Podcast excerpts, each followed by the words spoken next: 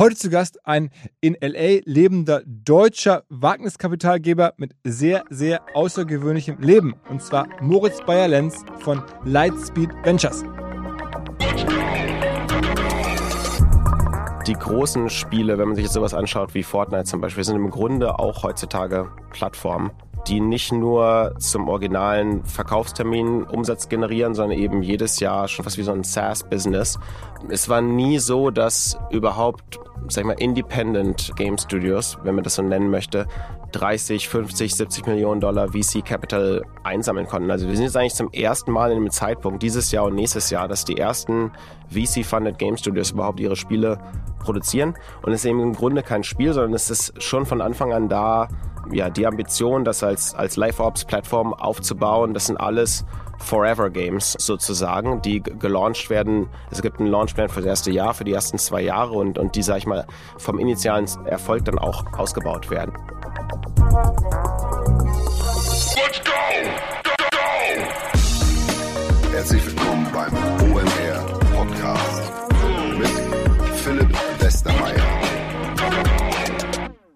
als zum ersten Mal intern ein Kollege vorgeschlagen hat, wir könnten doch mal Moritz Bayer-Lenz zum Podcast einladen, da sagte mir das ehrlicherweise gar nichts und ich habe gefragt, was macht denn der? Und dann hieß es, naja, der ist Deutscher, lebt in L.A. und ist Partner bei Lightspeed Ventures. Da wusste ich schon, okay, eine der spannendsten oder erfolgreichsten Venture-Firmen äh, der Welt. Und gibt es noch mehr Story zu dem äh, Moritz? Und dann hieß es, naja, der war äh, nach dem Abi mal der erfolgreichste Diablo 2 Spieler auf der Welt und hat dann später in Stanford studiert und war dann bei Goldman, hat vor allen Dingen ungefähr jedes Label eingesammelt, was man nur einsammeln kann, also von Forbes-Listen bis zur Atlantikbrücke und Young Global Leader. Wir haben auch gleich im Podcast darüber gesprochen, wie das eigentlich kommt, wie er strategisch all diese Logos für sich erarbeitet quasi hat. Ähm, aber er ist heute halt nicht nur bei Lightspeed, sondern er macht auch nach wie vor ziemlich spektakuläre Aktionen dazwischen. Unter anderem ist er, das fand ich wirklich äh, unfassbar, in einer Woche sieben Marathons gelaufen und zwar auf sieben Kontinenten. Darüber haben wir gesprochen. Ich habe dann ehrlicherweise nicht mehr tiefer nachgefasst, wie das eigentlich aus ökologischen Gesichtspunkten aussieht. Es lag mir auf der Zunge, aber ich hatte so ein bisschen Sorge, da den Charme des Gesprächs kaputt zu machen. Ähm, wie dem auch sei, der Moritz hat in den letzten Jahren viel erlebt, mit vielen Menschen zusammengearbeitet, von Elon Musk bis Peter Thiel, hat zu vielen Dingen eine spannende Meinung, eine spannende Perspektive, hat sehr, sehr offen gesprochen und entsprechend stellt sich jetzt heraus, war es eine sehr gute Idee damals von meinem Kollegen Moritz mal für den Podcast zu gewinnen. Es hat geklappt und jetzt hört ihr das Resultat. Herzlich willkommen, Moritz Bayer-Lenz. Moin. Hi. Ähm, also eigentlich Moritz Bayer und dann äh, Lenz hast du sozusagen als Name angenommen, ne? Also von deiner Frau, ne? Das ist richtig, da habt ihr gut recherchiert. genau, also seit einigen Jahren verheiratet, aber noch gar nicht so alt, Ende 30, ne? Genau, 37. Ähm, und du bist aufgewachsen in Deutschland? Ja, in der Nähe von Hannover, in einem kleinen Ort namens Lute bei Wunsdorf. Und dann ähm, erstmals auffällig geworden dort als ähm, Gamer, kann man das so sagen?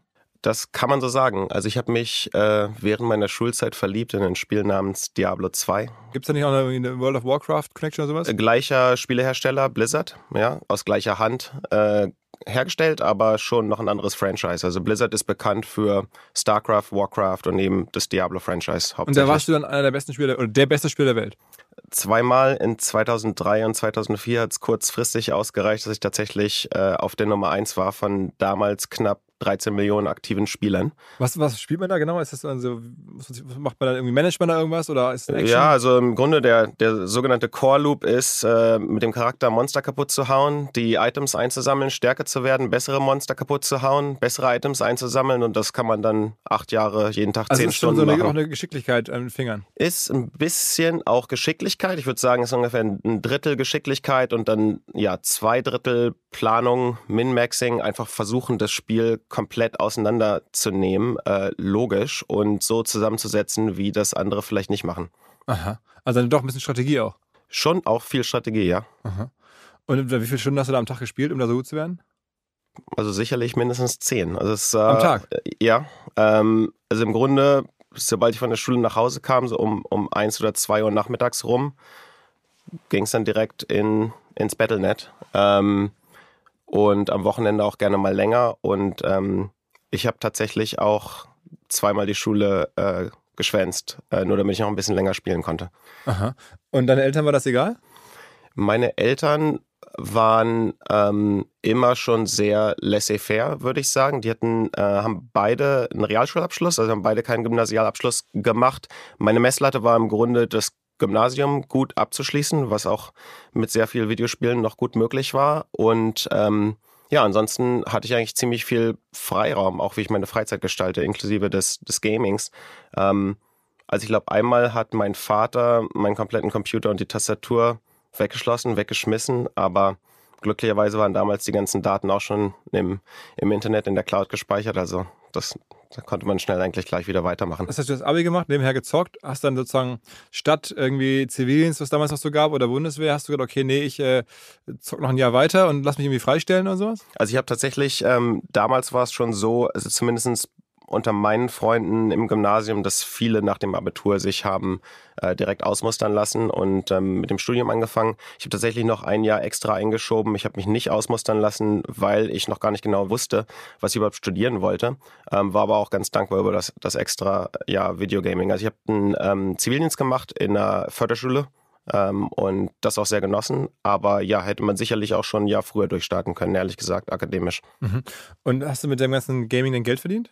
Ähm, ja, also ich habe tatsächlich äh, mit, mit Teilen dessen, was ich damals verdient habe, mein ähm, duales Studium dann bei IBM mitfinanziert und sogar noch Geld im MBA damals dann in Stanford noch weiterverwenden können. Also was, was heißt dann Jahreseinkommen von einem guten Diabolo-Spieler war dann so, weiß ich nicht, 100.000 Euro oder so? Also kann, kann schon im sechsstelligen Bereich sein, ja. Heute sogar noch höher, also ähm, äh, nicht unbedingt Diablo vielleicht, aber also ich sag mal als Top als Top-Videospieler oder E-Sportler heute kann man sicherlich im siebenstelligen Bereich. Äh, dein Geld kam damals aber von, von äh, Werbeerlösen? Oder? Mein, mein Geld waren hauptsächlich Ingame-Item-Sales. Also viele, viele der Items im Spiel waren für viele einfach ähm, ja, schwer, schwer erreichbar oder erforderten im Grunde, dass man sich schon mehrere hundert oder tausende Stunden mit dem Spiel auseinandergesetzt hat. Da gab es dann Leute, die eben den Shortcut machen wollten, die, ähm, ja, die im Grunde äh, Zeit für Geld ähm, äh, ausgetauscht haben. Und eBay war damals im ersten oder zweiten Jahr in, Deutschland. Es gab damals, glaube ich, auch noch gar keine Pro-Seller-Accounts. Ähm, und ähm, ja, also äh, theoretisch unversteuerte Kinderarbeit. Ja. Aber okay, das heißt, du hast am Ende Zeit auch eingesetzt, sehr viel, um halt da Items zu, zu erarbeiten oder zu erspielen, die du dann weiterverkauft hast. Okay. Genau, also im Grunde das, das, das Endgame, also die letzten Jahre waren sicherlich fast genauso viel Handel, Kauf, Verkauf im, im Spiel ähm, und dann eben auch für Echtgeld auf Ebay mehr wahrscheinlich noch als, als tatsächlich ja, das Spiel zu spielen im Grunde gegen Ende. Und dann, dann hast du aber gerade schon gesagt, angefangen danach im Studium, ähm, dual, also bei IBM gearbeitet und mhm. nebenher, wo war das dann studiert?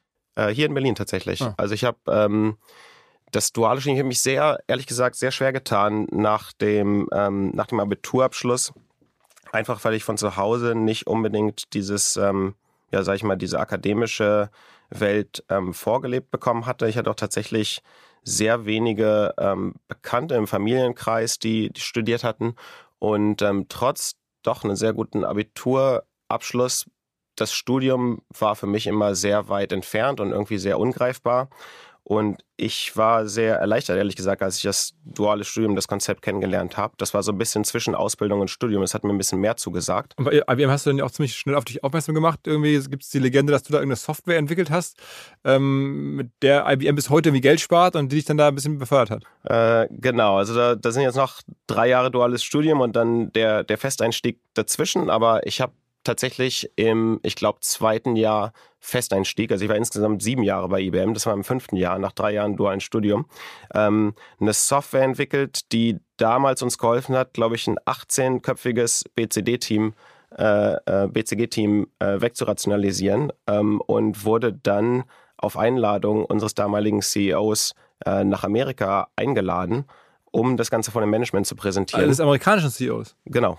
Okay. Und was, was, was hat die Software gekonnt? Was hat die gemacht? Ähm, wir haben damit quasi äh, knapp 1000 äh, Sales-Workshops im, äh, im, in, global in der IBM für über 24.000 Vertriebsbeauftragte ähm, abgehalten. Also die Software hat im Grunde alle Daten von Vertriebsbeauftragten analysiert in, in diversen Weisen, was damals quasi händisch von diesem oder, oder halbautomatisiert von diesem 18-köpfigen WCG-Team gemacht wurde, hat ähm, für diese tausende Workshops ähm, komplette Slide-Decks erstellt ähm, mit allen relevanten Analysen, Auswertungen, komplett automatisiert. Ähm, also wirklich vom, vom, von einem Knopfdruck zur fertigen PDF-Workshop bereit. Habe das damals mit ähm, zwei Kollegen programmiert zusammen. Und ähm, ich glaube, das ist heute auch noch im Einsatz. Also ähm, ist quasi ein, ein ja, Schlüsselstück von einem, von einem internen globalen Prozess. Mhm. Okay, und das hatte ich dann irgendwie dazu dem IBM-CEO gespült und der hat dir dann einen Wunsch erfüllt und dann hat dich nach Harvard geschickt. Genau, also was, was bei mir halt super lief, würde ich sagen, in den ja, ersten zwei, drei Jahren Vollzeiteinstieg bei IBM waren quasi diese beruflichen Aufgaben und, und karrieretechnisch lief es alles super, aber ich hatte schon immer so ein bisschen, äh, ja, wie sagt man, Chip, Chip on my shoulder, was, was Akademisches anging. Also mir war es schon sehr bewusst, dass ich im Grunde nur in Anführungsstrichen duales Studium gemacht hatte, das eigentlich für, für, für das, was ich bei IBM geleistet habe, damals auch schon eher unüblich war. Also ich habe in meiner Abteilung fast ausschließlich zum Schluss mit ähm, MBA und PhDs aus ähm, Harvard, Stanford am MIT gearbeitet und ähm, habe tatsächlich dann die Frage bekommen vom CEO, ja, was können wir denn Gutes tun hierfür? Gibt es nicht irgendwie eine, eine Weiterbildung, die wir dir gönnen können? Und ich habe dann einfach, ja, kackdreist gesagt in dem Meeting, ich würde gerne mal nach Harvard, mhm. worauf die Antwort war, kein Problem. Hast du ähm, so einen Summerkurs gemacht oder sowas? Das war noch sogar vor der Summer School. Das war bevor die Extension School formal eingerichtet wurde. Die haben mich tatsächlich mit zwei Professoren platziert direkt und ich habe einfach dann reguläre Harvard-Kurse gemacht. Ähm, in Quantitative Economics und tatsächlich damals äh, in Machine Learning, also ein, mhm. ein AI-Kurs im, im, Computer Science Department. Und ähm, ja, war meine erste Erfahrung, sage ich mal, wirklich Vollzeit in den USA, war meine erste Erfahrung an einer Universität, streng genommen. Und ähm, da hat es irgendwie Klick gemacht für mich. Ich fand es wirklich super und habe mich dann dazu entschlossen, dass das eigentlich das Land ist, in dem man sich weiter austoben sollte. Mhm, und dann bist du ähm, von da aus dann aber in die Finanzwelt ähm, gesprungen. Ich bin dann noch danach ein Jahr bei IBM geblieben. Ich bin erstmal Vollzeit rübergekommen in die USA von ähm, damals München nach New York. Ähm, habe zwei Jahre für IBM in New York gearbeitet und habe mich dann entschieden, noch den MBA zu machen. Ähm, also wollte gerne noch, sag ich mal, einen, echten Abschluss an einer, einer Top-Uni ähm, absolvieren zwei Jahre in Stanford verbracht, was für mich ehrlich gesagt ja lebensverändernd war. Also dieses ganze MBA-Thema, ich kann den Leuten nur nur wärmstens ans, ans Herzen legen, sich äh, sich damit auseinanderzusetzen, falls das irgendwie was ist, was relevant ist oder oder spannend ist, weil für mich war das wirklich, sag ich mal, eine ja, es hat einen, schon einen Einschlag gegeben, der der nachfristig äh, mein Leben verändert hat. Und Inwiefern? Was war daran so besonders? Also ich glaube, die, die Leute, die ich kennengelernt habe, einfach, sag ich mal, ähm, die Mentalität vor Ort, die Möglichkeiten, die aufgezeigt wurden. Ich hatte, hatte das Gefühl, dass eigentlich ich eigentlich mehr, mehr ähm, konnte, als ich mir zugetraut habe, wirklich bis ich, bis ich dort mal gelandet bin und, sag ich mal, ja, in vielleicht klassischer amerikanischer Weise man so ein bisschen die, die Scheuklappen ein bisschen erweitert äh, bekommt und den, den Blickwinkel ein bisschen ausgeweitet bekommt. Und ähm, muss zugeben, dass ich im, im Gegensatz zu vieler Kommilitonen, die da waren, auch noch nicht so viel Erfahrung hatte, sage ich mal, mit den traditionellen Branchen wie eben Unternehmensberatung, Investmentbanking. Für viele war das eigentlich überhaupt nicht mehr attraktiv. Die haben das alles schon vorher gemacht. Die haben sich dann sofort in, in ein Startup gestürzt. Ich war davon immer noch sehr angetan, äh, habe tatsächlich einen äh, Summer Internship bei McKinsey gemacht in der Beratung und auch bei Goldman im Investmentbanking und mich dann letztendlich äh, für Goldman entschieden, ähm, hauptsächlich aus dem Grund, dass ich es sehr spannend fand, dort im äh, Technology Investment Banking direkt mit, sag ich mal, fast ausschließlich CEOs und CFOs von führenden Tech-Unternehmen zusammenzuarbeiten. Das Gaming-Thema war eigentlich in dem, in dem ähm, Moment so ein bisschen in den Hintergrund gerutscht, obwohl ich auch mein äh, Bewerbungs-Essay äh, für Stanford tatsächlich über Diablo 2 geschrieben habe. Ähm, und habe dann ähm, ja Vollzeit, das war 2015 bei Goldman in New York angefangen, also wieder zurück von der Westküste an die Ostküste. Was hast du da so für Deals gemacht in der Zeit? Also ich bin, es ging, es ging gleich ziemlich gut los. Ich glaube, ich war zwei oder drei Monate dabei. Ähm, da haben wir Dell-Akquise von EMC abgewickelt. Das war ein 67 Milliarden Dollar Deal. Ich also glaub, Dell, der Computerhersteller, hat IMC gekauft. EMC, genau, ähm, Storage-Hersteller, ein das war, glaube ich, oder ist auch immer noch bis heute der größte Tech-Deal aller Zeiten. Ähm, und ein anderer Banger war noch IBMs Akquise von Red Hat. Das waren 34 Milliarden Dollar. Für mich natürlich speziell, weil ich sieben Jahre bei IBM gearbeitet habe. Also das war auf der Tech-Seite, ähm, sag ich mal, das war auch in den Jahren, in den, in den fünf Jahren, die ich da war, extrem viel los. Ähm, aber noch spannender dann, und das ist dann auch, wo es wieder zurückgeht ins Gaming, 2016, habe ich mich hingesetzt und, und überlegt, okay, was ist eigentlich in diesem ja, globalen Banking-Franchise, wo ich vielleicht selber irgendwie so ein bisschen meinen Stempel draufsetzen kann? Gibt es irgendwas, was ich in die Hand nehmen kann oder ausbauen kann für uns? Und ähm, bin dann zurückgekommen zum Gaming. Das war damals eine 150 Milliarden Dollar Industrie. Heute sind es 200. Also auch vielleicht für die, für die Zuhörer und Zuhörerinnen, das ist mittlerweile die größte Media Category. Also Gaming ist größer als lineares Fernsehen. Gaming ist größer als äh, Musik, Film und On-Demand-TV zusammen äh, heute. Und ist auch äh, stärker am Wachsen als alle Bereiche, die ich gerade mhm. genannt habe. Das war damals 2016 schon, schon absehbar und auch eigentlich fast ja, größentechnisch im, im gleichen Maße. Nichtsdestotrotz hatten wir bei Goldman niemand, der sich wirklich mit Gaming auseinandergesetzt hat, der das ähm, geleitet hat. Und ähm, ja, Arguing from First Principles, ich fand es eigentlich extrem äh, spannend und eine, eine offensichtliche Lücke damals und habe dann, obwohl ich eigentlich nur Senior Associate war, ähm, Goldman's Gaming Practice gegründet und also vier Jahre geleitet. Wie macht man sowas? Geht man dann zum CEO hin und sagt irgendwie, ich habe eine Idee? Ja, oder? Zum CEO muss man vielleicht nicht, nicht gleich rennen, aber ähm, ich habe dann einfach die Partner in der Abteilung gefragt, ob es Interesse daran besteht, dass man vielleicht irgendwie thematisch das ein bisschen ausarbeitet, vielleicht mal irgendwie so die 50 Seiten Präsentation von Goldman, äh, Gaming-Perspektiven, E-Sports-Perspektiven ausarbeitet. Wir haben dafür gesorgt, dass wir eigentlich alle Unternehmen global, die mindestens eine Bewertung hatten von, ich glaube, damals ungefähr 200, 300 Millionen Dollar, ähm, ja, sag mal mindestens quartalsmäßig oder monatlich sogar mal irgendwie kontaktiert, ähm, schaut, ob es Sachen gibt, mit denen man helfen kann, beraten kann. Und im Grunde, ja, das ist eigentlich, das war eigentlich so der Startschluss von dem, was wir damals gemacht haben, mit dem wir eine Practice aufgebaut haben, die in den letzten, ich glaube, sieben Jahren, seit es sie gibt, äh, 14 der 16 größten MA-Deals in Gaming beraten hat. Also das war ein absoluter Da warst du auch mit dabei bei den, bei den Deals. Bei vielen war ich dabei, bei vielen war ich nicht mehr dabei, weil ich dann auch, weil ich in die, in die ähm, Buy-Side, also ins, ins VC-Investing gegangen bin 2020. Aber ähm, also Themen, an denen wir gearbeitet haben, zum Beispiel in meiner Zeit, waren ähm, die IPOs von Unity und, ähm, und Roblox und der Sale von Zenimax an Microsoft, das war. Es ist doch eigentlich, wenn man sowas schafft, dann ist man doch quasi auf, auf, dem, auf dem Weg zum Partner dort oder zu, einem, zu einer Top-Karriere bei Goldman. Wärst du wahrscheinlich gewesen, oder? Ja, Denk, denk, Hast du schon an der Zeit auch sehr viel Geld verdient? Also, dass du an den Deals irgendwie beteiligt warst oder sowas? Also, ja, tatsächlich für das, was ich gemacht habe, immer noch, sag ich mal, zu jung und zu junior, um jetzt wirklich pro, pro Deal irgendwie Millionen Provisionen nach Hause mitzunehmen. Aber so wie du sagst, also es wäre, glaube ich, eine, eine Frage der Zeit gewesen. Hab natürlich gut verdient dort auch. Aber, aber gut heißt dann irgendwie paar also das, war, das war schon, genau, es war eher, sag ich mal, so eine, äh, das war noch mehr Mercenary als, als Missionary, ja. Also es war nicht you, you, you eat what you kill. Mhm. Ähm, ich habe damals, als ich bei Goldman eingestiegen bin, mir gesagt, ich mache das ungefähr für fünf Jahre. Ich will hier nicht alt werden. Also ich fand es spannend, viele Erfahrungen mitzunehmen.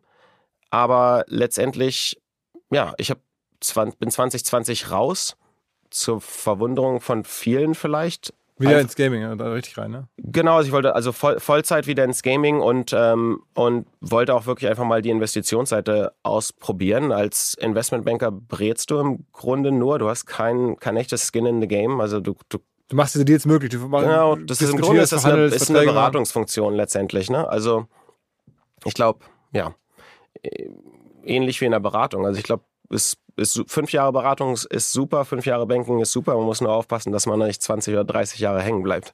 Und dann hast du gesagt, okay, dann, dann, dann raise ich einen eigenen Fonds. Ähm, oder ich meine, du hast ja dann ja schon sehr viel Geld verdient gehabt, aber jetzt sagen wir mal nicht Millionen habe ich jetzt rausgehört. Das Gaming früher war nett und RWM-Zeit hast du auch ein Gehalt bekommen und dann bei Goldman Gehalt bekommen mhm. und dann trotzdem hast du wahrscheinlich bei, in Stanford irgendwie Schulden aufgebaut, weil man ja Studiengebühren bezahlen muss, die zu knapp sind. Und dann steht man da und hat, hat wahrscheinlich irgendwie ein paar hunderttausend auf dem Konto, aber das ist ja dann zu wenig, um einen eigenen Fonds zu starten. Ähm, na, ja gut, einen Fonds zu starten habe ich mir tatsächlich überlegt. Einen Fonds startet man nicht mit dem eigenen Kapital. Also man würde dann, und da gab es eigentlich auch ziemlich viel Zugang bei Goldman natürlich ähm, zu High Net Worth Individuals oder zu Family Offices hingehen und die davon äh, zu überzeugen, dass man, sag ich mal, äh, unfairen Access, unfaire Expertise hat. Ähm, und ich denke schon, dass es möglich gewesen wäre, damals ja, ich sag mal so ein 25, 50 Millionen Dollar Fund ähm, selber zu starten. Das war auch tatsächlich so zwei, drei Monate lang mein Plan. Und ich habe dann ähm, ja relativ zufällig durch ein, durch ein Treffen in Berlin ähm, einen Industry-Freund äh, Jens Hilgers äh, kennengelernt. Der hat ähm, ESL aufgebaut, war lange CEO von ESL und äh, G2 Esports auch, falls das Leute kennen und ähm, habe mich mit ihm getroffen und ihm so ein bisschen erzählt, was ich mir vorstelle. Und er hatte damals äh, Bitcraft Ventures gegründet, das ist ein ursprünglich in Berlin äh, basierter äh, Gaming- und E-Sports VC-Fund. Es waren damals ungefähr 100 Millionen unter Management ähm, und er hat mich gefragt, ob ich mir nicht vorstellen könnte, als Partner dort einzusteigen. Mhm. Und es war eigentlich sehr spannend, irgendwie mit diesen Industriegrößen zusammenzuarbeiten und das, das noch, noch mal, sag ich mal, mich dazu besinnen, dass es, glaube ich, vielleicht smarter ist, noch ein paar Jahre zu lernen und zuzuschauen und das Netzwerk heute, noch weiter zu von heute 37, damals genau. dann 34 oder sowas. Das war, ähm, genau, es war nur drei, tatsächlich erst drei Jahre her, ja, ja. drei, vier Jahre her. Du hast du mit dem Jens zusammen äh, dann gearbeitet und dieses Bitkraft gemacht. Okay. Genau, wir haben, wir haben Bitkraft von äh, 2020, Anfang 2020 bis ähm, Ende letzten Jahres von 100 Millionen auf knapp 850 Millionen unter Management hochskaliert. Das heißt, du hast immer weiteres Geld eingesammelt? Wir haben auch viel Fundraising betrieben in der Zeit. Also ich habe zum Beispiel für Bitkraft in der Zeit knapp 200 Millionen Dollar äh, geraced. Ähm, wir haben alle Fundraising betrieben. Wir haben in der Zeit knapp 100 Investments gemacht ähm, in Game Studios, Gaming Platforms, Interactive Technology, also sag ich mal 3D, äh, Asset Creation, Game Engines, ähm, AR, VR. Weltweit? Weltweit, ja. Und über all die Jahre warst du sozusagen dieser Gaming-Welt immer sozusagen verhaftet und hast deswegen da sofort diese Nähe gehabt und wusstest, wo man da investieren kann? Oder hast du dann wieder aus der Goldman-Zeit Kontakte gehabt? Oder wie kommt man auf 100 Targets? ich glaube, was Fundraising angeht, war die Goldman Zeit schon sehr wertvoll, weil ich auch in den, in den Jahren bei Das verstehe ich, aber genau. die, die, die Investments zu finden, das ist ja, ja. dieses Scouting von, von 100 Firmen ist ja nicht so einfach. Das, das ist nicht so einfach. Ähm, also mal auch, was vielleicht ganz interessant ist, also sowohl bei, bei Bitkraft als jetzt auch bei Lightspeed, wir sehen, glaube ich, jeden Tag so ungefähr 10 bis 20 äh, Gaming-Startups. Ja, also, also 100 zu finden ist nicht so, nicht so schwer, aber 100 gute zu finden ist schwer. Welche waren, welche waren die besten von diesen 100? Ähm, also ma, Investments von mir, die, sag ich mal, wir, wir haben Seed hauptsächlich investiert und, und A, also so ein, so ein PC, PC Console AAA Studios baut auch vier Jahre. Also viele von diesen Projekten sind immer noch pre-launch, aber ähm, vier meiner Projekte haben mittlerweile schon auf einer 500 Millionen Dollar äh, Bewertung geraced. Wo Was ich, machen die? Das sind drei Game Studios und eine, ein Unternehmen, was sich damit beschäftigt, ähm, intelligente NPCs in Spiele einzubinden. Was also dank in Non-Player Characters. Also dank AI können wir jetzt auch, sag ich mal, ähm, äh, ja, jegliche Charaktere, die wir in Spielen antreffen, zum Beispiel äh, Open World Video Games, RPG Games, ähm, zum Leben bringen mit intelligenten Unterhaltungen und nicht nur diese, diese Decision Trees oder irgendwie stumpfen Unterhaltungen, wo man irgendwie eine, eine von drei möglichen Antworten oder Fragen auswählt, sondern einfach ähm, ja, natürliche Unterhaltung, sag ich mal, und und, und Logik in Spiele einbauen, ganze, ganze Städte und Welten quasi wirklich zum Leben bringt, äh, dank, dank AI. Also ich das, glaub, hast, das hast du damals schon gesehen und dann entsprechend investiert. Und bei den Gaming Studios, was ist da das Entscheidende? Also wo nach wählt man ein Gaming Studio aus? Genau, also es ist ähm, Game Studio Investing ist schon sehr speziell, würde ich sagen. Ich glaube, es kommt letztendlich sehr darauf an, welchen Zugang man hat wirklich zu Talenten und, und wie gut man ist darin, die Leute zu überzeugen, mit jemandem zusammenzuarbeiten. Also wir haben, ähm, was meine Investments angeht, es sind fast ausschließlich Leute, die Lead Producer oder Lead Designer waren bei Videospielen, die ähm, kommerziell you know, durchaus 250 Millionen, 500 Millionen Dollar pro Jahr ähm, generiert haben. Also, das heißt also Leute, die aus einem anderen Studio rauskamen, genau. hast du dann schon beobachtet und dann, wenn die was eigenes gründen wollten, warst du da? Wir haben hauptsächlich von Riot Games, Blizzard eben auch, ähm, Epic Games Leute ja abgeworben schon fast, kann man kann man sagen. Das waren da waren Leute dabei, die haben Call of Duty, äh, League of Legends, Overwatch, Valorant, ähm, StarCraft 2, Warcraft 3 leitend. Ähm, und jetzt sitzen die irgendwo mit eurem Geld und entwickeln gerade ein neues Spiel. Aber das Spiel ist noch gar nicht da zum Teil. So sieht's aus, ja. Die sind alle noch nicht da. Und, und wie gesagt, manche, manche, manche, manche davon schon auf eine halbe Milliarde Bewertung. Obwohl noch gar kein Spiel da ist und wir spenden noch gar keinen Umsatz. Richtig. Also es ist ja so ein bisschen so wie, wie äh, Medizin oder Pharmabranche, wo man irgendwie noch, das Medikament ist noch nicht am Markt, aber es gibt schon, ist schon viel wert. Kenne mich mit Healthcare nicht so gut aus, aber ist wahrscheinlich ein Vergleich, der nicht unbedingt hinkt. Das ja. heißt, dann hast du, wie viele Gaming-Studios hast du dann finanziert? Ich habe jetzt äh, zehn. Das heißt, ja. irgendwo auf der Welt sitzen dann jetzt zehn äh, Game-Entwickler mit Geld von Bitkraft von mhm. dir damals mhm. ähm, und demnächst kommen die Spieler dann raus. Genau, die haben alle mittlerweile, sag ich mal, so Teams von 25 bis 75 Leuten, ähm, komplettes Funding von, ja, sagen wir im, im Schnitt so um die 50 Millionen Dollar. Ähm, und wir werden davon die ersten Spiele in den nächsten zwei Jahren sehen. Okay, okay. Ähm, und wo sitzen die alle so? In welchen Ländern?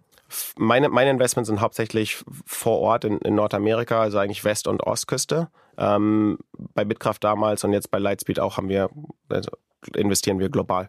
Okay, das heißt auch in Deutschland ein paar?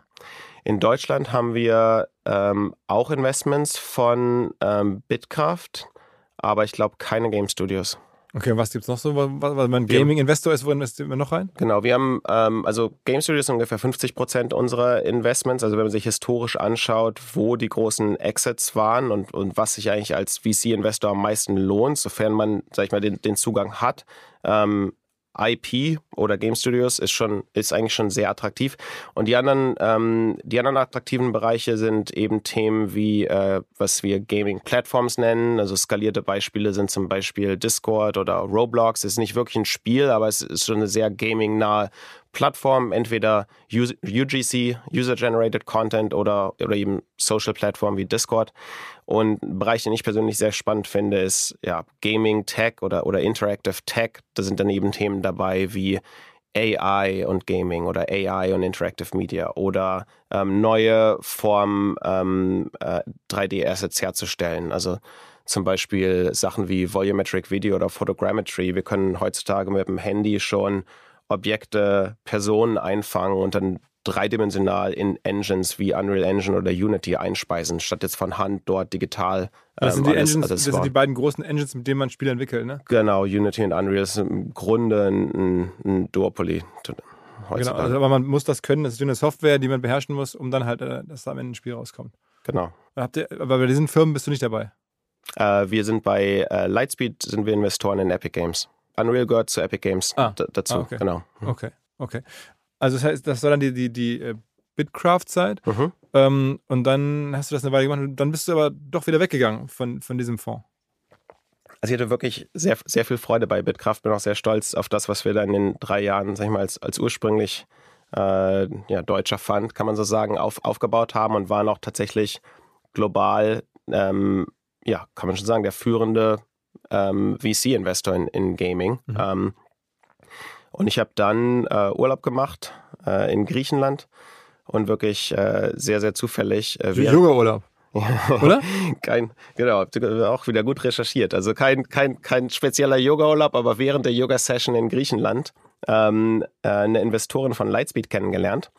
Wir kannten uns auch tatsächlich aus der Stanford-Zeit. Also wir haben, äh, unsere Studiengänge haben sich dort überlappt ähm, haben aber wirklich seit, ja, hatten seit sieben oder acht Jahren nicht, nicht miteinander Kontakt. Wo trifft man solche Leute in Griechenland? Was sind das für Hotels oder ist das halt irgendwie Partyurlaub ja, ja. in Mykonos oder was ist das? Nee, das äh, kann ich wärmsten empfehlen für die Zuhörerschaft. Das äh, Hotel heißt Amanzoe äh, in, der, in der Peloponnes. Ähm, kann man, kann, man, kann man gerne googeln, aber nicht, dass die Leute jetzt den falschen Eindruck bekommen. Also es war auch äh, das, das teuerste Hotel, in dem ich äh, bislang verweilen durfte. Also okay. so ganz zufällig ist es dann vielleicht doch nicht, dass man die richtigen, richtigen Leute ja. trifft, ja, fairerweise. Okay. Aber das heißt, du hast die Dame dann getroffen und dann hat die gesagt, Mensch, äh, habt ihr unterhalten, was du da machst, klingt spannend, komm doch zu uns. Ähm, das ging tatsächlich relativ zügig. Also wir haben uns ziemlich schnell auf Gaming eingeschossen, ähm, äh, unterhaltungstechnisch und haben dann, glaube ich, nach, nach zwei Tagen dort waren wir so weit, ähm, dass sie mich gefragt haben, ob ich nicht gerne bei denen durch einen formalen Prozess durchlaufen würde bei Lightspeed. Als, als, als Partner. Genau ähm, Partner und dann eben auch Head of Gaming und Gaming als neuen äh, Sektor aufzubauen für Lightspeed. Ist denn Lightspeed, ähm, ist jetzt ja nicht ganz so bekannt wie jetzt Sequoia oder Excel, das ist gerade im OMR-Kosmos, kennt man mhm. die Namen schon von einigen anderen Gästen hier und da. Ähm, Lightspeed, ordnet das mal ein, ist das auch so äh, erste Liga-Investor äh, oder ist das, wo muss man sie ansiedeln? Oh, wir sehen uns auf jeden Fall in der ersten Liga. Äh, wir haben jetzt knapp 30 Milliarden äh, unter Management. Also was, was Fondsgröße angeht, ist auf jeden Fall ganz Alles oben mit dabei. Ja. Mhm. Ähm, Early und Late Stage VC. Mhm. Also wir haben auch einen Growth Fund, ähm, können Tickets schreiben von, ich sag mal, 2 Millionen bis 200 Millionen. Mhm. Ähm, haben jetzt die letzte Vintage vor äh, einem Jahr geraced. Das waren knapp 7 Milliarden Dollar, die dazugekommen sind. Also ich sag mal in, in Sachen Trajectory und, und Momentum ähm, sieht es auch sehr gut aus. Ähm, globaler Fund, äh, sowohl präsent in Amerika als auch in Europa. Wir haben Paul Murphy in London und Alex Schmidt ähm, seit neuem auch in Berlin hier. Ähm, und dann haben wir eine sehr starke Präsenz in, in Indien, in, in China, in Israel. Also tatsächlich einer der wenigen großen Funds, die, die auch wirklich global agieren. Also ihr seht euch schon so ein bisschen wie so Sequoia oder wie Andreessen Horowitz, das ist schon so eure also ich hab, bin siebenmal gegen Andreessen Horowitz angetreten und habe siebenmal gewonnen. Im, also Im, Pitch, um bei einem Startup investieren zu dürfen? Das sehe ich mich schon eher darüber angeordnet. Okay, okay. Ähm, äh, okay, dann hat die Dame dir vorgeschlagen, dich dazu bewerben sozusagen und dann hast du es gemacht. Genau, also ein Bewerbungsprozess in, in, für die Position ist dann eigentlich, sag ich mal, so ein zwei-, dreimonatiges Kennenlernspiel mit, ähm, mit den aktuellen Partnern.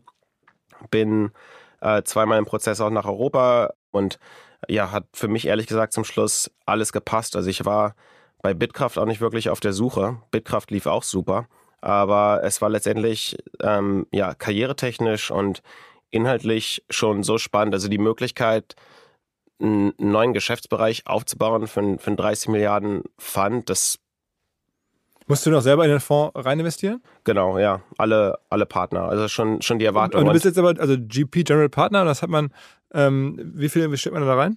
Ähm, die, der GP Commit ist schon sehr sportlich. Also ich äh, habe tatsächlich jetzt auch mit der, ähm, mit der sehr beliebten Silicon Valley Bank äh, einen Kredit aufgenommen, nur um meinen eigenen GP Commit äh, stemmen zu können. Wie hoch ist das? Wie viel Geld ist das denn? Was da? also auf jeden Fall ein siebenstelliger Bereich. Oh, oh, also siebenstellig, okay. Also, äh, und dann ähm, verschuldest du dich da quasi im Bereich von, ich sage jetzt mal, 5, 6 Millionen. Ähm, und die geben dir das Geld und das steckst du dann sozusagen in einen eigenen Fonds rein, um zu zeigen, dass du auch äh, ernsthaft an die Firmen glaubst und du investierst mit dem Geld und so. Ähm, und das ist, also das heißt, äh, du bist jetzt gerade verschuldet erstmal. Naja, äh, Net, Net Assets sind schon noch positiv, aber ich sag mal, so ein siebenstelliger Bereich, den hat man jetzt nicht gerade unbedingt rumliegen. Ja, ja, ja. Aber das heißt, das Geld hast du genommen ähm, und ähm, das ist aber üblich, dass man das dann auch so macht und dass die dann auch die, sozusagen die Anteile an dem genau. Fonds dann auch beleihen wahrscheinlich so, ne? Genau. Also es ist, ich finde es aber auch sehr gut, sag ich mal, das Modell. Erstmal ist es natürlich sehr schön, dass viele Leute und auch, und auch meiner Meinung nach sehr fair ähm, beteiligt werden an, an dem globalen Unternehmen übrigens. Also es ist jetzt für, für mich auch nicht nur gaming-spezifisch. Also alle Partner ähm, speisen im Grunde Carry aus allen Investments global, über alle Sektoren hinweg, über alle Stages hinweg, ähm, was auch sehr schön ist, weil alle incentiviert sind, äh, allen Unternehmen zu helfen. Das heißt, selbst wenn ich jetzt ein Investment mache, ähm, andere äh, Kollegen, Partner vom Consumer-Team, Enterprise-Team, sind genauso beteiligt am, am Wohlergehen des, des Unternehmens, mhm. ähm, selbst wenn sie selber dort jetzt nicht die waren, die aktiv den Deal gelandet haben. Und das ist eigentlich sehr schön, das ist auch ein bisschen speziell für, für Lightspeed ähm, und auch was, was ich persönlich sehr gut finde. Ist denn der, ist denn der Lightspeed-Job am Ende deutlich besser bezahlt, als der Goldman-Job damals war? Schon auch, ja. Also schon spürbar besser? Ja. Okay. Und jetzt äh, bist du seit, also wann ist das jetzt alles durch gewesen? Also wann bist du jetzt sozusagen richtig aktiv? Ich bin jetzt ein halbes Jahr dabei. Mhm. Und hast du schon Investments gemacht? Äh, drei tatsächlich. Äh, wir haben eins announced im März. Ähm, absoluter Kracher-Deal, ein Game Studio von den beiden Executive Producers von League of Legends und ähm, Wild Rift. Ähm, League of Legends und Wild Rift zusammen haben, glaube ich, jetzt in ihrer Lebzeit fast 10 Milliarden Dollar Umsatz erwirtschaftet und das waren eben die beiden ähm, Executive Producer für diese Spiele. Die was, sich was muss man da investieren, wenn man da bei denen mitmachen will am Anfang? Wir haben jetzt, äh, also schon ziemlich, ziemlich wild, äh, eine Seed-Runde gemacht äh, von 55 Millionen Dollar. 55 Millionen Ja. Seed-Runde. Und, und jetzt für dich. Also die Firma ist dann schon ein paar hundert Millionen wert, wenn die erstmal gerade anfangen. Ähm, übrigens auch gegen Andreessen Horowitz gewonnen, ja, können wir natürlich auch gleich nochmal wieder äh, Ja. erwähnen hier. Ähm, die waren aber trotzdem noch im Syndikat dabei. Äh, Riot Games, der ehemalige äh, Arbeitgeber von, von, von Michael und ähm, äh, Steven, haben auch mit investiert. Also es ist natürlich schön, schön zu sehen, dass es da auch den Stamp of Approval gibt. Aber das ist, das ist, sag ich mal, ein, ein Founder-Duo, das sieht man jetzt auch nur alle zwei, drei Jahre.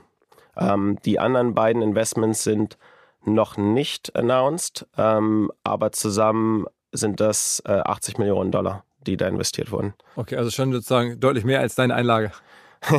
genau. Okay. Ähm, und das hast du jetzt aber vor, für dann ja, zehn Jahre zu machen oder fünf Jahre? Oder wie lange muss man sich da jetzt committen? Also ich habe, also com committen muss man sich gar nicht. Ähm, ich würde mal sagen, ein, ein VC-Job oder insbesondere jetzt ein Partnerjob sollte man nicht antreten, wenn man jetzt, sag ich mal, wenn man im Hinterkopf schon was anderes hat, macht es ehrlich gesagt keinen Sinn zu starten.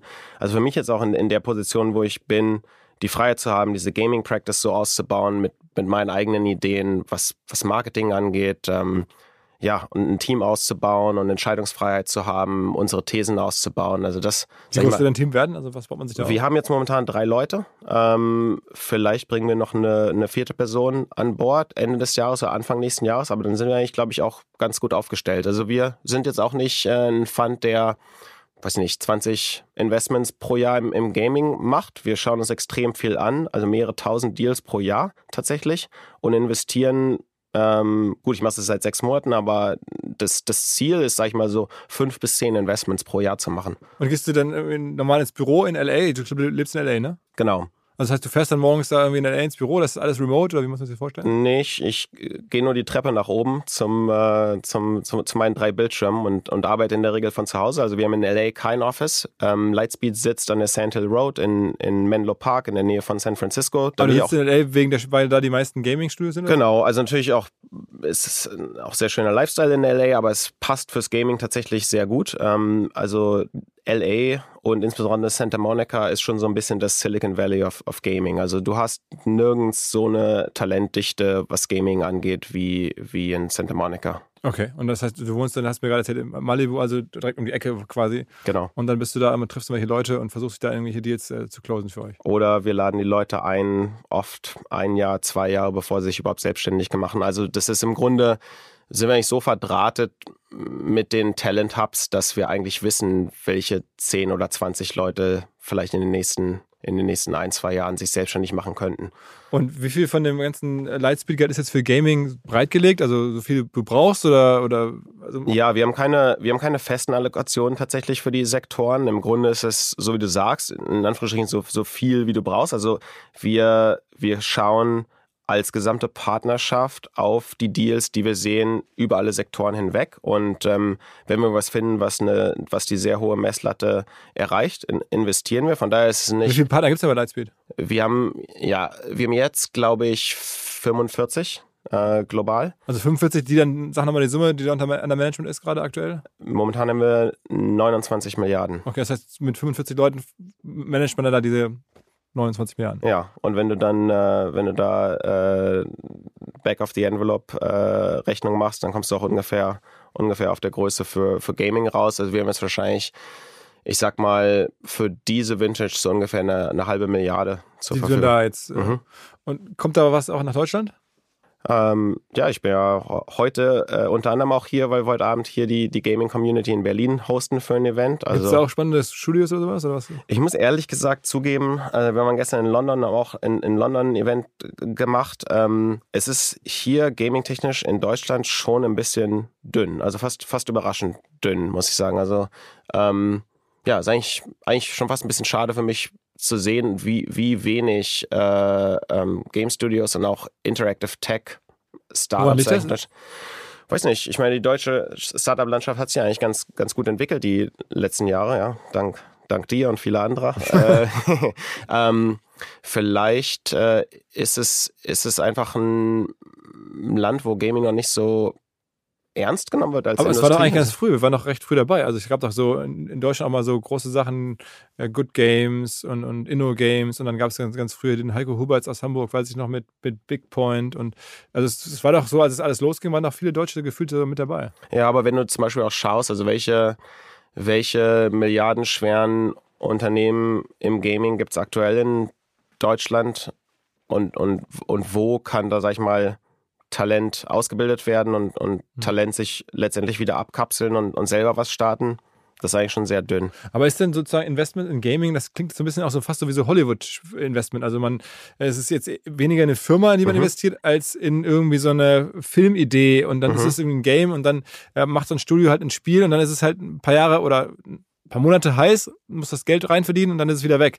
Das ist ja schon ein bisschen anders, als wenn man jetzt sozusagen in eine Firma investiert, von der man dann hofft, dass sie vielleicht jahrzehntelang existiert, oder? Mhm, Also, wobei man natürlich fairerweise sagen muss, dass sich ziemlich viel getan hat im, in der Gaming-Industrie, was es eigentlich sehr, sehr viel investierbarer macht. Also, die großen Spiele, wenn man sich jetzt sowas anschaut wie Fortnite zum Beispiel, sind im Grunde auch heutzutage Plattformen, die nicht nur zum originalen Verkaufstermin Umsatz generieren, sondern eben jedes Jahr schon fast wie so ein SaaS-Business. Es war nie so, dass überhaupt, sag ich mal, Independent Game Studios, wenn man das so nennen möchte, 30, 50, 70 Millionen Dollar VC Capital einsammeln konnten. Also wir sind jetzt eigentlich zum ersten Mal in einem Zeitpunkt dieses Jahr und nächstes Jahr, dass die ersten VC-funded Game Studios überhaupt ihre Spiele produzieren. Und es ist eben im Grunde kein Spiel, sondern es ist schon von Anfang an da, ja, die Ambition, das als, als Live-Ops-Plattform aufzubauen. Das sind alles Forever Games sozusagen, die gelauncht werden. Es gibt einen Launchplan für die ersten, ja, für das erste Jahr, für die ersten zwei Jahre und, und die, sag ich mal, vom initialen Erfolg dann auch ausgebaut werden. Also es ist eigentlich schon sehr, ist eine sehr andere Zeit und ein sehr anderes Business Model, als jetzt irgendwie das äh, ähm, äh, von, von der Stange im GameStop-Laden zu kaufen. Was ist das erfolgreichste Game aller Zeiten? Also ich würde sagen, Fortnite ist wahrscheinlich umsatztechnisch schon ganz oben mit dabei. Ähm, kommt drauf an, was du misst. Also viele Spiele, wenn man sich zum Beispiel Counter-Strike anschaut, sind seit jetzt, glaube ich, ja was, über, über 20, vielleicht 25 Jahre ähm, beliebt und aktiv und gerade immer noch auf dem, auf dem Allzeithoch. Also ähm, viele erfolgreiche Spiele sind tatsächlich Franchises, die 10 Jahre, 15 Jahre Umsatz generieren. Die besten Spiele heute generieren 5 Milliarden pro Jahr oder mehr. Und worauf spielt man die dann? Also wir reden dann von Spielen, die jetzt nicht auf dem Handy, auf der Konsole, auf dem PC, worauf zockt man das dann? Also der Großteil des 200 Milliarden Dollar Gaming-Markts ist tatsächlich äh, Mobile. Also ich glaube 100, 120 Milliarden ungefähr. Aber von, Fortnite von ist ja kein Mobile-Spiel. Äh, unter anderem aber auch auf Mobile verfügbar. Also das ist was, was wir Cross-Plattform nennen, auf, auf PC, Console und, und Mobile. Ähm, für uns investitionstechnisch, also ich habe ich hab immer, bin immer ein bisschen mehr auf der PC-Console oder, oder sag ich mal, Cross-Plattform-Schiene gefahren. Mobile Gaming ist halt schon ein ziemliches Wild West. Ist nicht so schwierig, ein Mobile-Spiel zu bauen und ähm, ist auch sehr viel Marketing mit dabei und es ist auch sehr viel kurzlebiger. Also ich glaube, da, da hast du schon eher recht mit dem, was du beschrieben hast. Ähm, aber wenn du jetzt jemanden findest, der ähm, leitend ein eine Milliarden, fünf Milliarden Franchise gebaut hat, ähm, diese Dichte im PC-Console-Gaming, also es ist, das ist sehr schwierig, Leute zu finden, die überhaupt, sag ich mal, 30 plus Millionen in über vier Jahre in, in ein anständiges AAA-Projekt umsetzen können. Da ist meiner Meinung nach dieses ähm, das Coupling zwischen äh, vorherigem Success und, und, und, und, und, und Future Success ist da schon sehr viel mehr gegeben als, als im Mobile Gaming. Wie viel bei diesen Spielen ist denn die Wertschöpfung, die tolle Idee und das tolle Spiel, also das tolles Produkt und wie viel ist Marketing? Marketing ist wichtig, aber für diese Art von Spielen ähm, das Wichtigste ist wirklich ein, ein Game Designer zu haben. Also Designer ist jetzt nicht äh, ein Thema, was, was Kunst angeht, sondern was wirklich so die, die Spielmechanik und das Designing the Fun ist, ist wirklich extrem. Weil es dann immer weiter im, Word. Word of Mouth mäßig empfohlen wird. Genau, also letztendlich was zu kreieren, was Leute nicht nur für zwei Monate, sondern über Jahre fesselt, ist unglaublich schwierig. Und das können tatsächlich auch wirklich sehr wenig Leute global. Ähm, diese Leute zu finden, die Game Designer zu finden, das ist, wenn ich auf eine Sache zeigen muss, das ist das Allerwichtigste. Ähm, die wollen alle das Richtige machen. Die wollen alle Multiplayer, PC-Console oder, oder, oder Cross-Plattform. Die wollen alle Live-Ops. Die, die, wollen im Grunde alle das Richtige bauen. Wie, wie das Spiel dann genau aussieht, stellt sich meistens erst so in den, in den ersten zwei Jahren äh, raus. Die gehen dann erstmal ins Prototyping, die gehen in Pre-Production. Also da wird auch extrem viel getestet. Also bis man dann weiß, ob du deine richtig, das richtige Näschen hattest, das dauert jetzt ein paar Jahre. Das ist richtig, ja.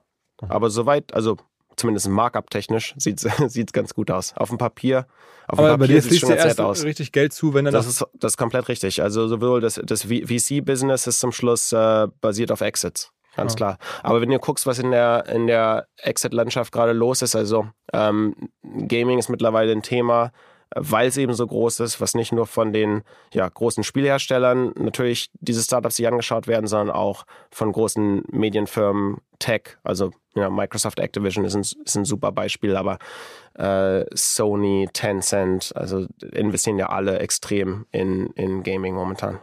Sag mal, wenn man jetzt so dein, deine Karriere so, so hört, dann, dann denke ich, das Einzige, was noch fehlt, ist eigentlich eine, eine eigene Gründung. So, ne, das würde jetzt auch noch reinpassen, was Verrücktes ähm, selber zu bauen oder so. Aber das ist nicht irgendwie äh, bei dir dein Ding. Also erstmal, du bist jetzt lieber Investor.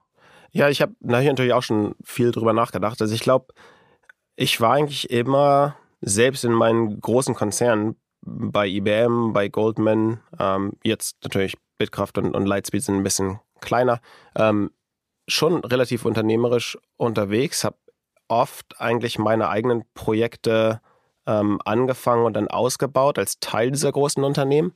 Ähm, und ich genieße es auch jetzt sehr, mit Unternehmen und vielen Startups zusammenzuarbeiten. Also ich könnte mir prinzipiell schon vorstellen, aber für mich jetzt zum Beispiel diese Gaming Practice aufzubauen, fühlt sich auch an wie mein, mein eigenes kleines Ding auf einer großen Stanford Plattform. Ist, so, ist man dann nicht automatisch so unter den ganzen anderen Stanford-Leuten, dass man dann eher so Richtung Gründung denkt und sagt, jetzt müssen wir was machen und so, was man selber sich so als Gründer sieht?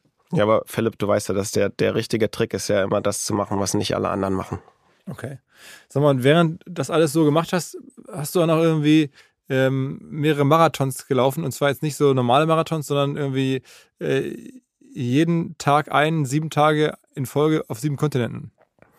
Ja, also es äh, ja, das ist, äh, hört sich vielleicht erstmal verrückt an, aber ich glaube, es ist so ein bisschen ja, für mich. Äh, also auf, in einer Woche warst du allein auf sieben Kontinenten, das ist schon irgendwie verrückt. Genau, das war jetzt auch tatsächlich, das war gerade im Februar. Ähm, ah. Also noch nicht so lange her. Ich bin ja seitdem ein bisschen dick geworden, aber ich, ich, äh, ich, ich arbeite jetzt wieder ein bisschen an mir. Aber ähm, also nochmal, du bist, also das äh, muss man ja nochmal klar machen.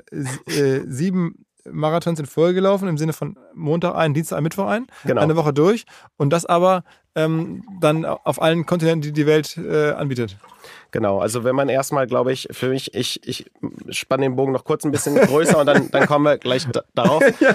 ähm, also nochmal auf dieses Stanford-Thema zurückzukommen. Als ich auf dem Campus angekommen bin, hatte ich so das erste Mal das Gefühl, dass im Grunde Möglichkeiten komplett unbegrenzt sind. Akademisch, professionell, persönlich. Und ich bin eigentlich wirklich seit Mitte 20, aber sicherlich seit den Stanford-Tagen so unterwegs, dass ich sage, das, man lebt nur einmal, also YOLO im besten Sinne. Und ähm, ich finde es eigentlich absolute Verschwendung oder schade, aus diesem Leben nicht irgendwie alles rauszuholen, was irgendwie geht. Ähm, also wenn ich am Sterbebett liege, dann soll wirklich das Letzte, was ich sage, äh, sein, war geil. Mhm. Ja. Ähm, und ich habe dann auch überlegt, okay, was gibt's denn noch so an verrückten sportlichen Aktivitäten? Mit dem Marathonrennen habe ich tatsächlich angefangen, als ich nach Amerika gekommen bin, weil ich dachte, die Leute sind dort alle dick und ich, ich lege mir mal lieber einen anständigen sportlichen Lebensstil zu, weil das, das Essen hier so gut ist. Ähm, und wir haben dann über äh, Stanford mit Freunden uns vom Marathon zum äh, Ironman und, und anderen Triathlons ähm, gehangelt. Ich habe auch den, den Frankfurt Ironman gemacht, 2019. Und das ist dann halt das Problem, wenn man die falschen Freunde hat, die haben die noch immer äh, ähm, äh, noch, noch größere und spannende Ideen. Also wenn man sich dann so gegenseitig so ein bisschen hochschaukelt. Ähm, wir haben dann 2000, auch 2019 äh, den Marathon des Sables gemacht. Das waren äh, sieben Tage durch die Sahara, selbst navigiert und, und selbst verpflegt. Auch ein, auch ein ziemlich krasses Rennen. Und dann haben Okay. wir die letzten, Okay. äh, die letzten so. zweieinhalb Jahre tatsächlich dieses, äh, dieses, diese World Marathon Challenge äh, geplant. Also es sind, wie du sagst, sieben Tage, äh, sieben Marathons auf sieben Kontinenten. Sieben Kontinente äh, heißt Nord- und Südamerika sind unterteilt und Antarktika ist auch dabei. Und man muss Wie kommt man eigentlich hin? Da, da musst du allein schon die, die Flugstunden, wie Genau, also in, insgesamt sind es 168 Stunden. Ähm, äh, wir bra- brauchten zwei Charterplanes, eins für äh, sechs Kontinente und an ein Cargo-Plane für Antarktika. Das ist so ein äh, umgebautes, äh, ja, so ein, so ein, so ein russister, äh, eigentlich so ein Panzertransporter. Aha. Und wie viele Leute habt ihr das gemacht? Also wie viele Leute haben da? Ähm, Wir haben mit 52 Leuten angefangen und 28 haben es tatsächlich durchgezogen. Ich habe es mit meinem guten Kumpel gemacht. Ähm, wir sind Nummer 24 und 25 gewesen. Also wussten wir auf jeden Fall, dass wir uns die richtige Challenge ausgesucht und haben. was für, was für Marathonzeiten läuft man da jeweils? Ich bin im Schnitt ungefähr fünf Stunden gelaufen. Also wenn ich, wenn ich richtig gut drauf bin, am, am, an einem super Tag kann ich dir einen Marathon in, in dreieinhalb Stunden laufen, aber wenn du jeden Tag einen, einen läufst, dann ähm, ja, sch- schlägt das schon Aber ein es bisschen. ist doch nicht so richtig gesund, oder?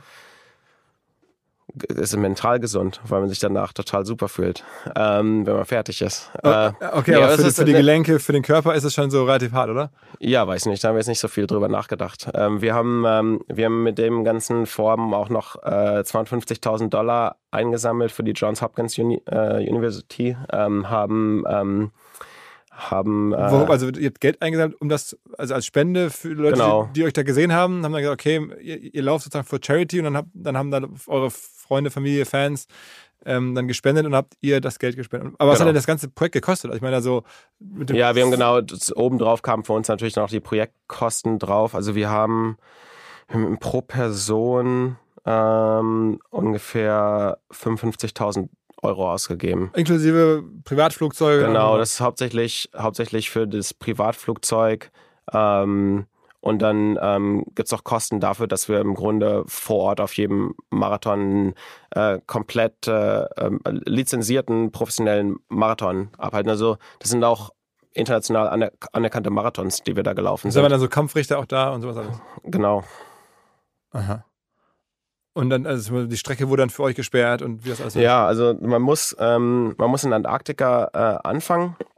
Einfach weil es kann durchaus sein, dass eben die Winde ähm, den, den Einflug oder den Ausflug äh, verzögern und man hat halt wirklich keine Zeit. Es wird auch keine Hotelübernachtung. Jetzt halt geschlafen wurde nur im Flieger.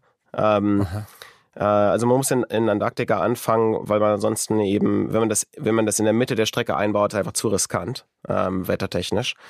Und sobald der erste Schritt in Antarktika gelaufen wird, fängt halt die Uhr an zu ticken. Und wo, habt- wo habt ihr dann auf den anderen Kontinenten jeweils gelaufen? Also wo, welche, welche Orte? Wir sind von, von Antarktika dann nach Cape Town, ähm, nach Perth, nach Dubai, Madrid, Fortaleza, das ist in Brasilien und dann Miami war Nummer sieben.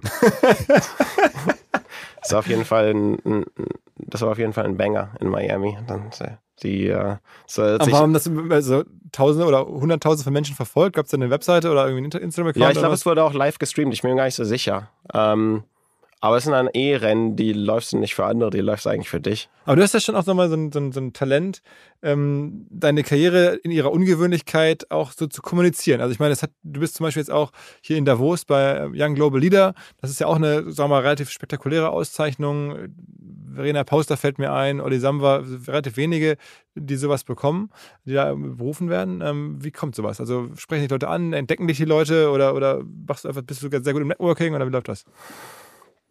Ich glaube, ich bin sehr gut darin, mir Ziele zu setzen und dann einfach ein System für mich aufzubauen, die Ziele auch zu erreichen. Ich glaube, viele Leute können eins von beiden gut, aber nicht beides. Ähm, ich mache seit über zehn Jahren, reserviere ich mir zwei Tage im Jahr zwischen äh, Weihnachten und Neujahr in der Regel, wo ich wirklich mich hinsetze mit einem Blatt Papier und auf neun Dimensionen so ein bisschen die nächsten fünf Jahre plane, rollierend, jedes Jahr. Ähm, und das ist nicht nur, das ist nicht nur, das sind nicht nur professionelle Themen dabei, das sind auch ziemlich viele persönliche Themen, wie ich, wie ich das Leben mit meiner Frau ausgestalten möchte oder auch mit, mit Freunden oder meiner Familie. Ähm, ja, Transcendental Experiences, wo dann eben diese, diese äh, sieben Marathons mit dazugehören, aber auch andere spannende Geschichten. Was noch so? Ja, also das, äh, die, die Bereiche sind äh, äh Physical Health, Mental Health und dann äh, Spiritual Experiences. Und, und also Spiritual, Pilze nehmen und so. das hast du jetzt gesagt, aber ich will jetzt auch nichts äh, abstreiten. Ja. Ähm, äh, Christian Angermeier-Style. Kennst du den? Ja, wir haben uns auch schon ein paar Mal getroffen. Ja, ja. Okay. Kennt uns ganz gut. Ja, also ich glaube, wie, wie gesagt, gleich, gleich, gleicher Punkt. YOLO und deswegen äh, nimm, nimm so viel mit, was, was geht. Und ich glaube, sich einfach mal hinzusetzen, zwei Tage pro jedes Jahr. Also wenn man überlegt, wie viel man plant irgendwie für einen Beruf oder irgendwelche Projekte, die einen eigentlich überhaupt nicht interessieren. Also das, das Wichtigste ist doch eigentlich das eigene Leben. Und warum, warum, warum geht man da nicht ein bisschen mehr ja, mit, mit System dran. Aber, aber gehst du noch an dein, an dein, dein Berufsleben ähm, an, mit System ran? Ich meine, du bist irgendwie auch auf dieser äh, Forbes-Liste 30 under 30, 40 under 40, dann das Davos-Ding, von dem ich gerade sprach. Ist das alles so, dass dich da irgendwer anschreibt oder versuchst du das schon ein bisschen strategischer anzugehen? Ähm, also ich bin fairerweise viele von den Sachen auch, auch sehr strategisch angegangen. Ähm, diese, dieses Credentializing und Credential Building ist hauptsächlich, ehrlich gesagt, so in den letzten, ja, ich würde mal sagen, so drei, vier Jahren weniger ein Thema geworden. Also ich glaube, irgendwann haben sich die Hörner auch so ein bisschen abgestoßen. Und ehrlich gesagt, irgendwann, ja, ist eigentlich das, das, wofür man lebt oder wofür man irgendwie, was einen persönlich oder, oder beruflich jetzt am meisten begeistert ist, zum Schluss. Also für mich, die Bar ist es einfach weltweit die geilste dominante Gaming-Practice aufzubauen. Das ist jetzt einfach so ein, also so ein für Hörer Tipp. Da braucht man eigentlich gar keine, da braucht man eigentlich gar keine Zwischen, Zwischenstationen mehr, weil Credentials sind zum Schluss eigentlich ja nur, nur also die haben, ja, die haben dir ja geholfen, da jetzt so reinzufinden ja. in die Rolle jetzt. Ähm, und auch meine Kollegen, die den Podcast hier mitgeholfen haben, vorzubereiten, die waren so, ah, krass, das hat der gemacht, das hat der gemacht für alle Hörer, die jetzt auch sagen, ich würde auch mal gerne auf so eine äh, Forbes-Liste, ohne jetzt selber ein Unicorn gegründet zu haben, weil das, das ist dir noch nicht gelungen bislang. Ähm, äh, wie macht man das? Also was, was ist da so die Strategie? Äh, Forbes-Liste war ich tatsächlich, wurde ich tatsächlich damals vorgeschlagen und, und wusste es nicht. Also es war ursprünglich ein Vorschlag von, von, von IBM CEO. Das, das war damals noch wegen dieser Software-Geschichte. Wie hast du das gemacht? Atlantikbrücke. Auch so eine äh, besondere Organisation für Atlantikbrücke, genau. Atlantikbrücke war, ähm, Goldman ist eine Partnerorganisation und es gab einen Goldman-Partner, der in der Atlantikbrücke auch selber war. Und die habe ich dann einfach gefragt, ob es nicht möglich wäre, mich zu nominieren. Ähm, Atlantikbrücke fragt alle Mitglieder jedes Jahr für zwei Nominierungen. Also der Trick für die Atlantikbrücke ist im Grunde jemanden zu finden, der in der Atlantikbrücke ist. Davos? Äh, Davos ist, äh, ist eingebaut, äh, wenn man sich bei den äh, Young Global Leaders erfolgreich bewirbt. Das war, ähm, mein Kontakt da war äh, David Rubenstein, der Founder von Carlyle und Boardmember bei, den, äh, bei dem World Economic Forum. Wie bist du da hingekommen? Das ist tatsächlich ein Anchor Investor, also einer unserer ersten beiden Investoren bei Bitkraft gewesen und quasi sehr enger Geschäftspartner in den drei Jahren von Bitkraft. Ah, okay. Also so ein, so ein Typ wie, wie so ein Carlyle-Chef ist Investor in Bitkraft, okay. Mhm. Das hat der Jens Hilgers hat da gute Arbeit gemacht. Den das ist auf jeden Fall, dafür kann ich kein, mir keine Credits holen. Das ist dann halt eben dann doch der Grund, wo man dann sagen muss, okay, ich arbeite jetzt nochmal hier drei Jahre mit Profis zusammen, wie Jens. Mhm, mh. Und ähm, äh, es gibt auch so Geschichten, dass du schon mit Elon Musk irgendwie Termine hattest und mit dem zusammengearbeitet hast. Was war dann da los? Ähm, also nicht nur Gaming wollte bei Goldman damals irgendwie keiner machen, sondern auch äh, AI und Space Exploration. Das waren tatsächlich auch noch Themen, die bei mir. Space Exploration. Ja, ja, Space Exploration. Das war jetzt, sag ich mal, banking-technisch sehr, äh, sehr begrenzt, wobei es ähm, ziemlich viele Satellitenhersteller äh, gibt, wie zum Beispiel Viasat, die, die große Goldman-Kunden äh, auch, auch waren und sicherlich immer noch sind. Ähm, aber SpaceX war damals damals tatsächlich ein, ja, so ein emerging, äh, bankable Player, ähm, den tatsächlich keiner so richtig ähm, in Anführungsstrichen bedienen wollte. Wir haben damals das erste, ähm, das, das, die erste äh, Schuldenfinanzierung gemacht von, ähm, von SpaceX. Das war ein Banking-Prozess.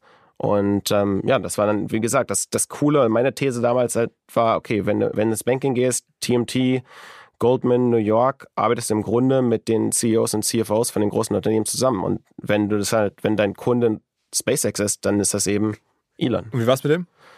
Das ist genauso, wie man sich das vorstellt. Also es ist überhaupt keine, ist überhaupt kein Filter zwischen dem, was man, sag ich mal, publik sieht und, und, und wie er sich im Boardroom verhält. Also der gleiche Elon, wie man ihn aus dem Fernsehen kennt. Aber war das für dich irgendwie beeindruckend oder, oder irgendwie Äh, also ja. natürlich, ja klar, ist, ist schon cool. Also, ähm, aber ja, man, man, man gewöhnt sich an vieles. Das ist auch eine lustige Geschichte gewesen. Ich hatte einen Praktikanten mitgenommen äh, zu einem von den Treffen. Und ähm, ja, also beim, beim, am, am, Anfang denkt man sich, okay, das ist irgendwie der Elon, den kennt man nur aus dem Fernsehen und das ist alles total wild und man muss sich vielleicht mal selber kneifen, ob das überhaupt noch alles hier real ist. Und ja, ich glaube, nach einer Stunde, nach zwei Stunden oder spätestens beim zweiten Meeting fokussiert man sich halt wirklich darauf, wie kann ich jetzt hier am besten helfen. Und letztendlich ist es auch nur Leute, die vielleicht ein bisschen verrückt sind, aber auch eigentlich ganz normal sind in, in, in, in vieler Weise. Ich hätte einen Intern mitgenommen und wir haben so eine äh, Tour gemacht durch die Rocket Factory, die mega geil ist. Also wer irgendwie äh, Freunde hat bei Space, SpaceX, sollte auf jeden Fall mal fragen, ob man nicht eine, eine Tour durch die, äh, die Rocket Manufactory ähm, Wo ist die? bekommt. Das ist ja auch in LA. Mhm. Ähm, und ähm, wir sind rumgelaufen und Elon hat die Führung gegeben und ähm, ich hatte vorher eine, eine separate Führung für unseren Praktikanten äh, mit, mit einer Freundin gemacht.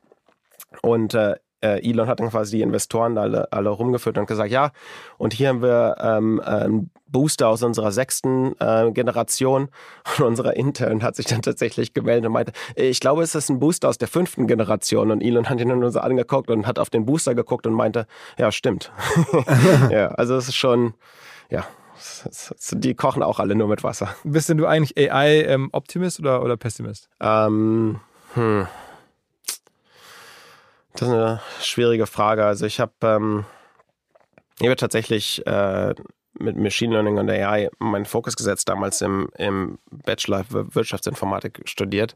Ich bin schon ziemlich früh immer rumgelaufen mit äh, Weltuntergangsprophezeiung von, von AI, auch damals bei Goldman. Ähm, das war für Elon auch immer ein Riesenthema schon, also vor, vor dem aktuellen Sprung natürlich jetzt die letzten, sagen wir mal, zwölf Monate. Ähm, ich Optimist in der Hinsicht, dass ich glaube, wir werden extrem viel entwickeln in den nächsten ein bis zwei Jahren, was, sag ich mal, wertschöpfungstechnisch uns massiv nach vorne bringt. Pessimist in der Hinsicht, dass ich glaube, in einem ziemlich kurzfristigen Zeitraum extrem viele Leute es schwierig haben werden, in irgendeiner Form einen Beitrag leisten zu können zur Gesellschaft, was sehr traurig ist. Und ich glaube, ähm, Wie ich glaube, also weil Leute dann arbeitslos Ja, werden? im Grunde ist es äh, sehr einfach, sag ich mal, in der nä näheren Zukunft sich vorzustellen, dass es im Grunde unmöglich ist für für viele Leute kognitiv etwas zu leisten, was nicht einfach komplett von AI auch abgebildet werden kann. Ähm, und ich glaube schon langfristig, dass äh, ja, es ist einfach sehr schwierig für mich, eine Zukunft zu sehen, in der nicht irgendwie grundlegend aufgrund von AI irgendwas schief läuft. Also so, so, eine, so ein starker Algorithmus, der letztendlich Ziele verfolgt, die ein bisschen diffus sind und, und die nicht ganz klar ähm, abgegrenzt werden können, immer. Ähm, und ich glaube nicht, dass es irgendwie jetzt, äh, ja, sag ich mal, der, der Rogue-Algorithm irgendwie die Menschheit versklavt, aber ich kann mir sehr gut vorstellen, dass sehr viel in Anführungsstrichen aus Versehen oder als Nebenprodukt einfach komplett schief läuft. Ähnlich wie bei Social Media ja auch. Ja, das, ja, ich glaube, das ist, das ist, äh, das ist noch ein, auch ein Riesenfass, ähm, was wir auch machen können. Climate Change ist auch ein großes Problem. Also ich ja. meine, weil bei Social Media auch halt nebenbei, neben dem eigentlich tollen äh, Produkt, äh, so, soziales Netzwerk, halt auch sehr viel schief läuft. Ja, also ich glaube, schon allein, die, sag ich mal, wirklich jetzt aus, aus Informatik oder mathematischer Sicht, einen Algorithmus zu haben, der konkrete Ziele äh, verfolgt und auf dem Weg zu diesen Zielen eine Methodik, ähm, eine Methodik nachgeht, die eigentlich sehr diffus ist und nicht mehr nachvollziehbar ist und vielleicht auch ähm, jegliche Grenzen, die nicht konkret definiert werden, äh, einfach überschreitet in, in, der, in der blinden Sicht auf das Ziel ähm, und dann mit, sag ich mal, gewaltiger Kraft dahinter, da kann einfach so viel schieflaufen. Ähm, und ich glaube, dass das, das wird sicherlich passieren in den nächsten paar Jahren. Können wir als Menschheit das einfangen und ähm, ausgestalten und also technisch, technisch ausgestalten und politisch und gesellschaftlich ausgestalten?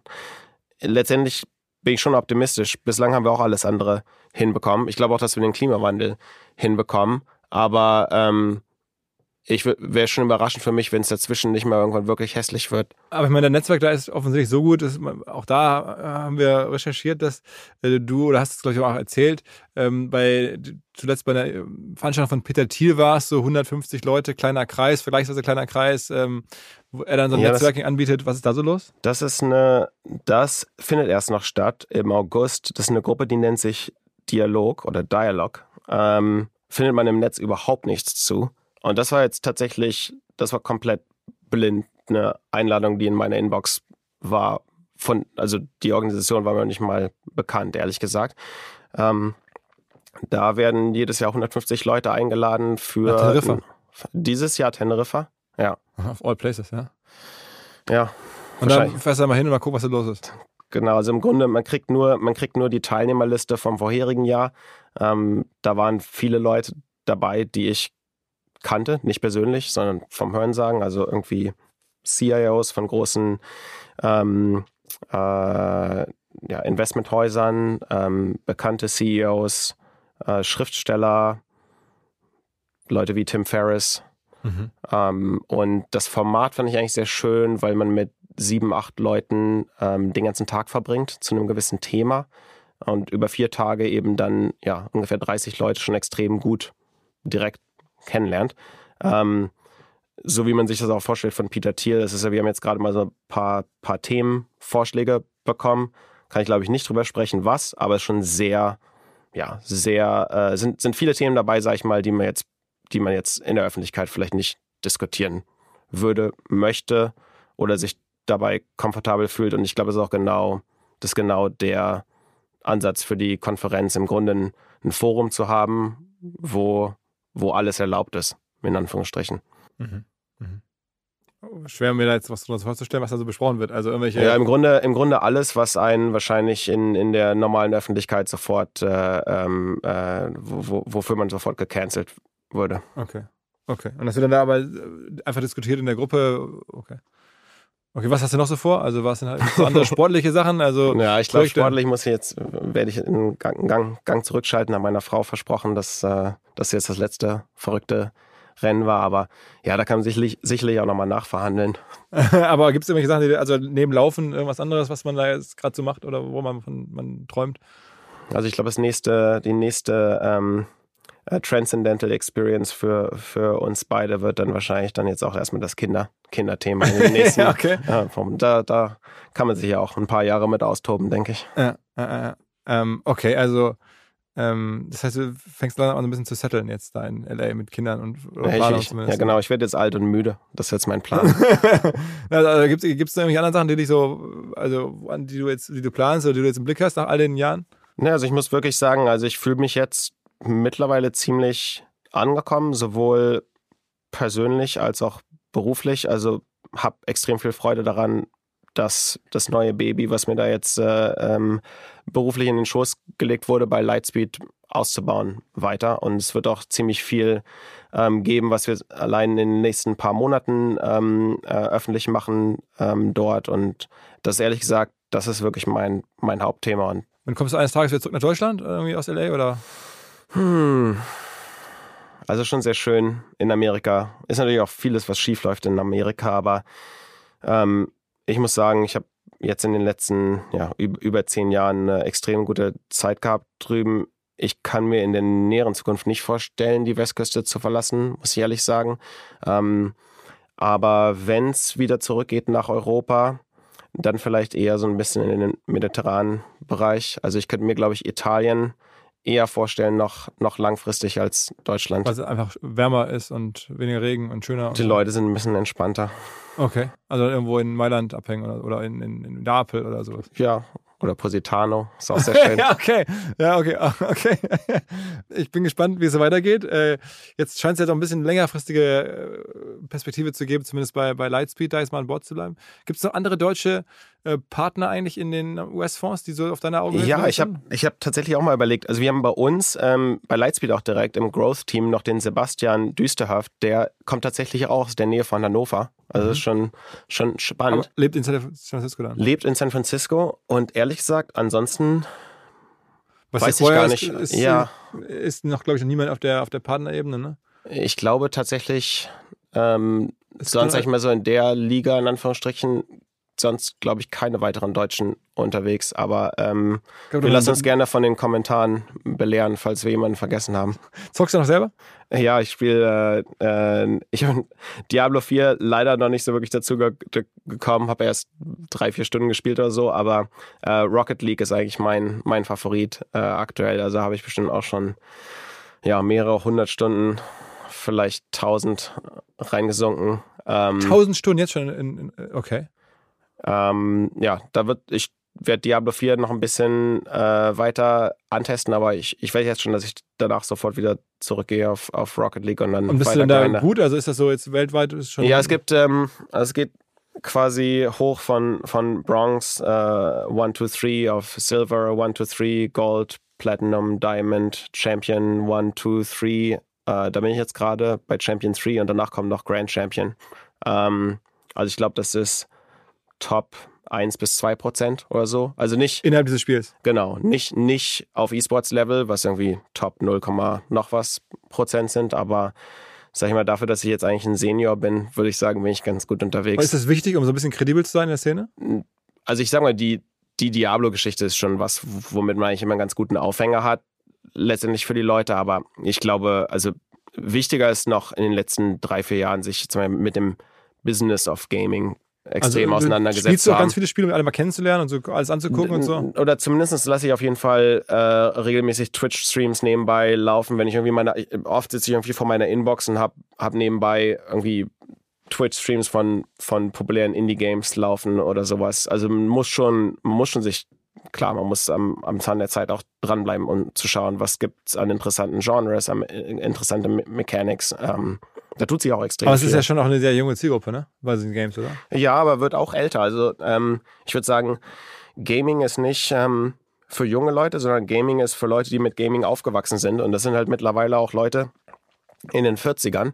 Und ähm, wenn du mich zum Beispiel fragst, ob ich mir vorstelle, dass ich mit 80 Jahren noch Videospiele spiele, also ich fände es total verrückt zu denken, dass es nicht der Fall ist. Wie viel schläfst du so an normalen Tagen? Äh, sieben Stunden oder so. Also schon noch ganz okay. Okay. Aber es ist schon, du machst schon gutes Zeitmanagement offensichtlich, wenn du noch so 1000 Stunden. Ja, die, die abgesehen, von den, ab, abgesehen von den sieben Stunden ist der Kalender quasi voll. Wow, okay. Also, ähm, wir bleiben dran. Viel Spaß auf Teneriffa mit Thiel und so. ähm, viel Spaß jetzt noch hier in, in Deutschland und ähm, mal gucken, was sich so in den nächsten Jahren von dir, von dir äh, zu hören ist. Vielen, vielen Dank für deine Zeit. Danke dir. Alles klar. Ciao, ciao. Dieser Podcast wird produziert von Podstars bei OMR.